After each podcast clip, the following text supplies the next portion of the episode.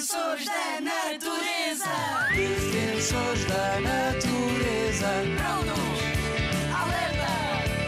Defensores da natureza. Estamos cá para proteger. Os defensores da natureza. Eu sou o Rui, o defensor das florestas. E eu sou a Kátia, a defensora do planeta. Quem tem medo do lobo bom? Sim, o lobo é bom. Uma floresta e demais ecossistemas rurais em equilíbrio dependem dos lobos.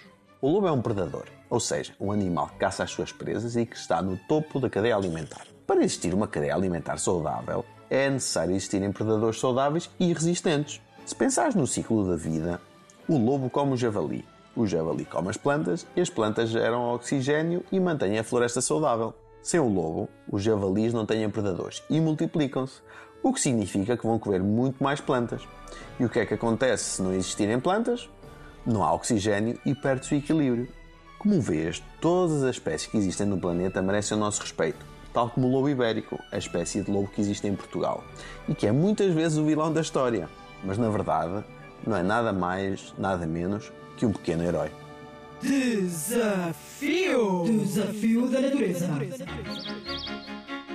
Defensor da natureza, a partir de hoje tens uma tarefa importantíssima: explicar às pessoas que o lobo não é mau. Escreve uma história em que o lobo é amigo e envia para radiozigzag.rtp.pt.